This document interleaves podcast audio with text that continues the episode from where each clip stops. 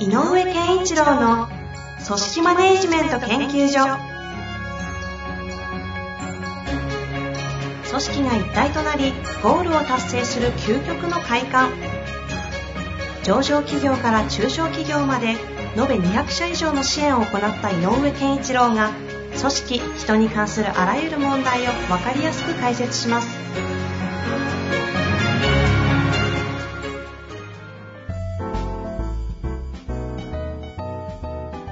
こんにちは、遠藤和樹です。井上健一郎の組織マネジメント研究所。井上先生よろしくお願いいたします。よろしくお願いします。さあ、ということで今日も行きたいと思いますが、今日はいわゆる会社名ちょっと伏せますが、超大企業、有名企業の方ですね。はいはい。えー、行きたいと思います。会社の勤務体制がリモートファーストとなり、東京勤務でありながらどこで働いても構わないという会社の大号令が出ました。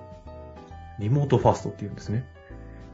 リモートファーストが推進される前からすでに2年近く90%はリモートワークであり、1LDK の都内高級マンションで4歳の子供を育児しながら共働きをしています。妻は会社風土のため出社しないといけない雰囲気らしく、私だけが一人マンションに閉じこもる生活を続けています。初めの頃は満喫していましたが、半年後に二人目の子供が生まれる予定となり、さすがにこの生活を続けて良いものかと、生き方そのものに疑問符が浮かんできました。田舎に帰って広い家でリモートワークをしながら、両親など相互扶助の関係性があるところで大企業の仕事をするというのも良いのではないかと考えております。具体的な悩みではないのですが、自分の人生設計をしていく上でどのように考えると良いと思われますでしょうかという、マネジメント云々というか、ちょっと生き方の相談って感じですけどね。でも、えっ、と、今ね、えっ、と、エンドさんが意味軸も言ってくれて、私、その言葉を最初に言おうと思ったのは、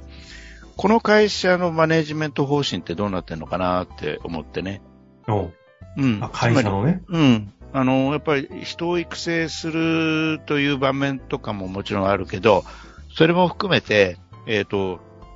もうそれも含めて、リモート別に会社に出社するっていうスタイルじゃない組織運営をしていこうと。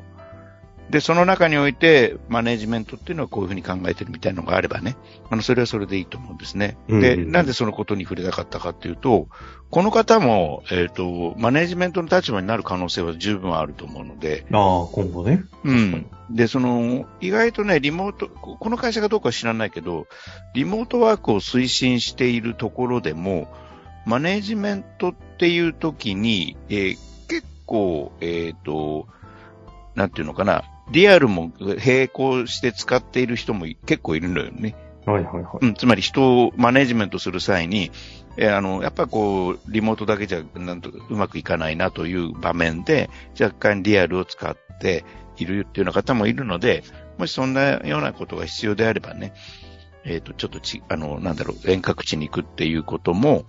えっ、と、少し考えなきゃいけない場合もあるかなと。でも、まあ、この可能性はかなり低いだろうなと。で、まあ、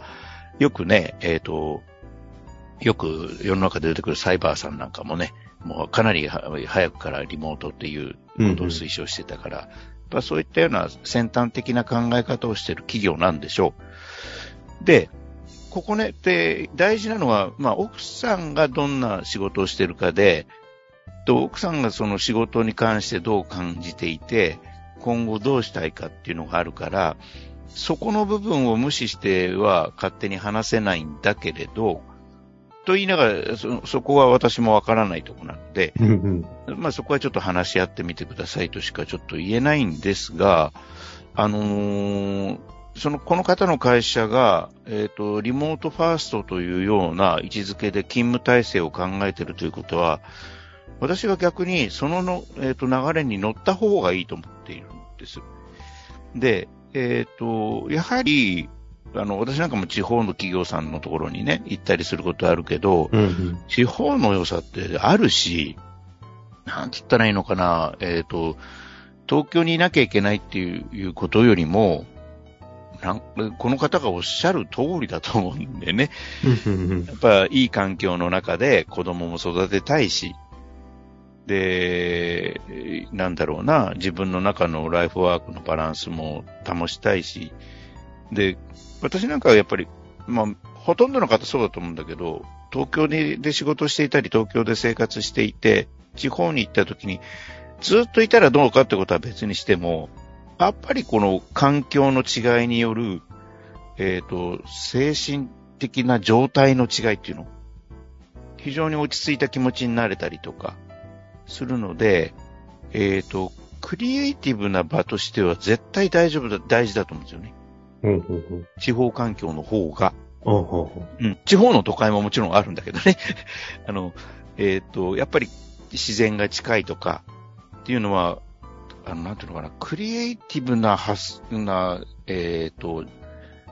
ためには、とても大事な環境だと思うので、自然。うん。まあ、芸能プロダクションもね、あの、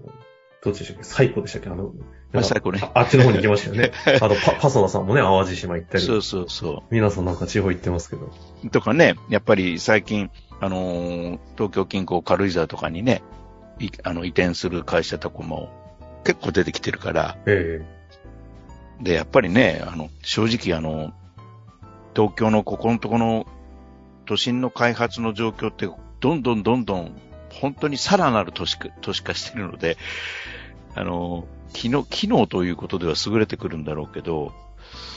えっ、と、なんかこう、精神みたいなところではね、ちょっと、私なんかもこう、あんまり都心に行きたくないですもんね、最近ねえ。最近ね、そうなんですね。うんで。もクリエイティブなことを考えると、やっぱ田舎環境いいぞと。うん。いいと思いますよ。だって、やっぱりこう、クリエイティビティにとって一番大事なのは、すごくこう、えっ、と、安定、安心した精神状態と、えっ、と、ポジティブに、にいられること。で、そのためにはこう、なんていうのかな、こう、制約が、こう、気持ちの中にこう、制約を与えるようなものがあっちゃいけないし、うんうんうん。っていう意味ではやっぱり、あの、自然の力っていうのはすごいなと思います。で、まあね、合わせ、えっ、と、先ほどちょっと奥さんの問題にも触れたけれど、えっ、と、奥さんとも、まあいい、まあね、いい機会だから、今後どうやっていこうかという話もした方がいいし、とはいえ、奥さんの仕事に対する感覚、価値観、感覚っていうのも大事だから、えっ、と、そこは尊重した方がいいだろうと。いうことで言うと、もしかすると、えっ、と、二重生活っていうのもありだよね。と二拠点ってことですか？そう。二拠点、一拠点だけで捉える必要もないよね、ということはあると思うんですね。うんうんうん。やっぱこう、えっ、と、週、週末、あ、も、もしかするとね、奥さんがリアルでしかダメだとしたら、奥さんが東京に平日いて、休日合流するって形になるかもしれないけど、まあ、それがいいかどうかは別にしてね。あの、そういうことも考えられる。だから、なんていうのかな。どんどんどんどん新しい働き方実験してみたらいいのになっていう気持ちがあるってことですね。うん。なるほどですね。まあでも、どう、どうなんですかねこの、最近、あの、私周りだと、どこが多いかなま、マレーシアあとか多いのかな二拠点とか。うん。まあ地方はやっぱ多いですよね。うん。で、井上先生おっしゃる通り、確かに皆さん比較的自然寄りの方に身を寄せて、と思います。一棟貸し切ってうん。住んでるみたいな、そ森の中にみたいなう。そうそうそう。方々は確かに多いですね。私の知ってる方でも結構増えましたよ。うん。でも大企業という組織体にいながらそれができるって、確かになかなか、あの、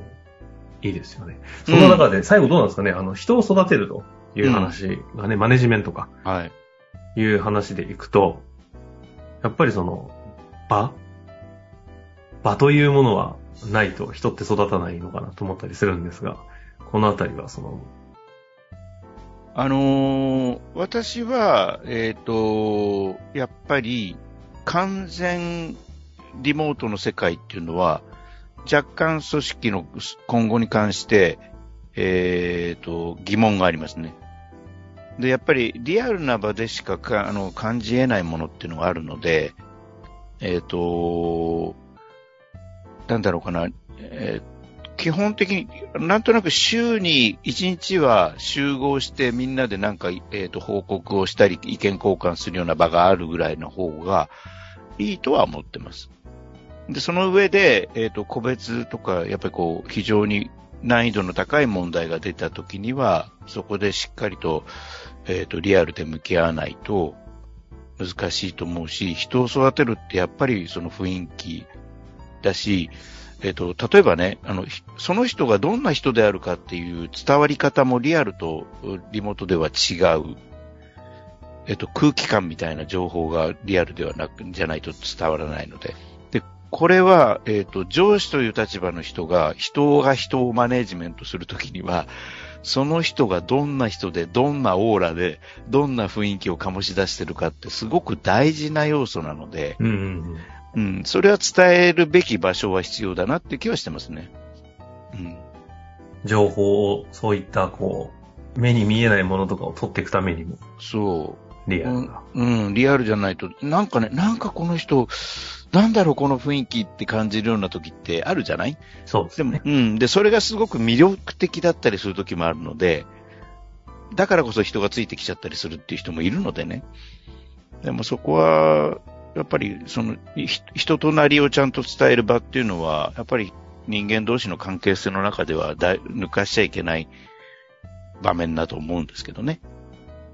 うん、まあ、ということでね、リモートとリアルのこのハイブリッドをどうやってね、設計していくのかっていうことはね。そうですよね。今後非常にね、答えがないですからね。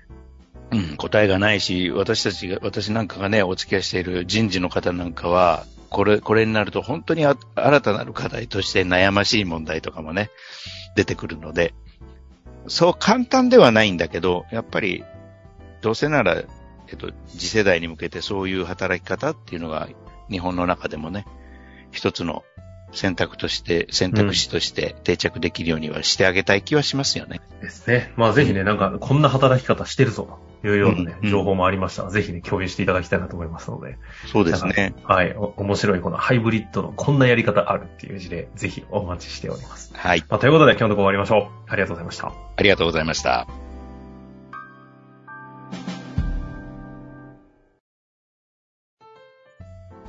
本日の番組はいかがでしたか？番組では井上健一郎への質問を受け付けております。ウェブ検索で井上健一郎と入力し、アカラクリエイト株式会社のオフィシャルウェブサイトにアクセス。その中のポッドキャストのバナーから質問フォームにご入力ください。また、オフィシャルウェブサイトでは無料メルマガや無料動画も配信中です。ぜひ遊びに来てくださいね。